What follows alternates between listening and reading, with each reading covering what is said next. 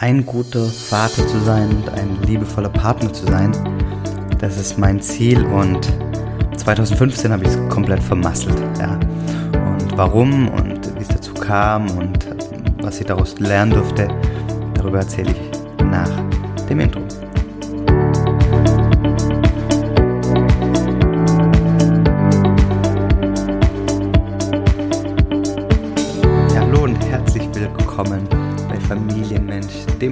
Podcast, der dich dabei unterstützt, ja, Berufs- und Familienleben besser in Einklang zu bringen. Und 2015 ist mir das absolut nicht gelungen. Und ähm, ich ja, hole noch mal ein bisschen aus. 2014 im Oktober äh, bin ich zum zweiten Mal Vater geworden, äh, einen Sohn bekommen und gleichzeitig ähm, haben wir ein Buch geschrieben, Kai und ich, und hatten geplant oder haben geplant, einen Online-Kurs ähm, aufzulegen, ähm, der sich damit beschäftigt, wie man erfolgreich Marken auf Amazon verkauft.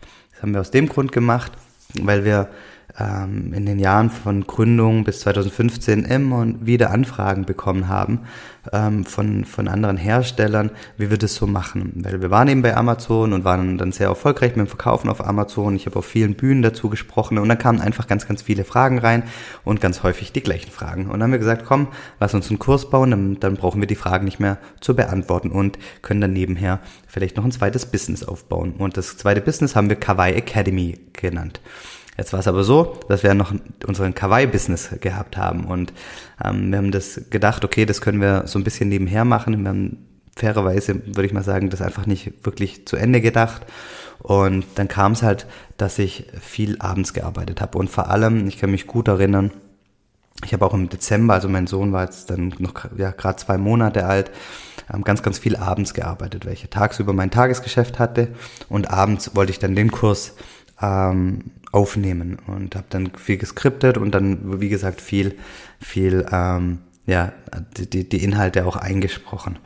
Und ich habe das immer abends gemacht und ähm, es war einfach absolut keine gute Zeit. Ähm, ähm, ich habe mich nicht wohl gefühlt. Ich war gedanklich, wenn ich dann bei meiner Frau und meinen beiden Kindern war, ähm, immer dann auch schon bei der Arbeit und ich war dann unentspannt, weil ich wusste, okay, je später die Kinder ins Bett gehen, dann, dann bleibt mir weniger Zeit zum, zum Arbeiten und ich werde ähm, nicht fitter dadurch und ähm, so einen Videokurs aufzunehmen, braucht man auch ein gewisses Maß an Energie und das war absolut total ungut und ich habe die Abende, Abende überhaupt nicht genießen können und natürlich dann auch ähm, meine Familie dann, dann auch nicht und vor allem meine Frau. Ähm, und das war einfach keine gute Zeit und das waren das war auf jeden Fall länger ähm, einfach durch das Skripten durch die Videoaufnahme.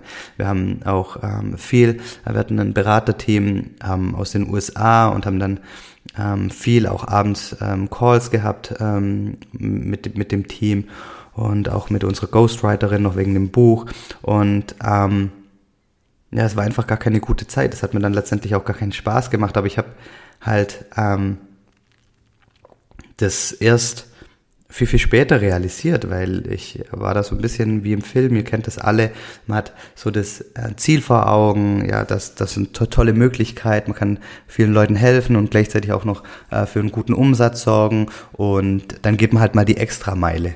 Und ich habe mir in dem in der Phase überhaupt keine Gedanken gemacht, ähm, wozu sage ich da eigentlich wirklich Nein in der Zeit. Und wenn ich Ja zu dem Projekt sage, dann sage ich halt in der in der Zeit halt Nein zu meiner Familie. Und das war mir gar nicht so bewusst. Und natürlich war ich da im Dialog mit meiner Frau, aber ich ich habe da wirklich die Möglichkeit gesehen und dachte, okay, ähm, das, das ist es wert. Und ähm, fairerweise muss ich sagen, es war überhaupt nicht wert.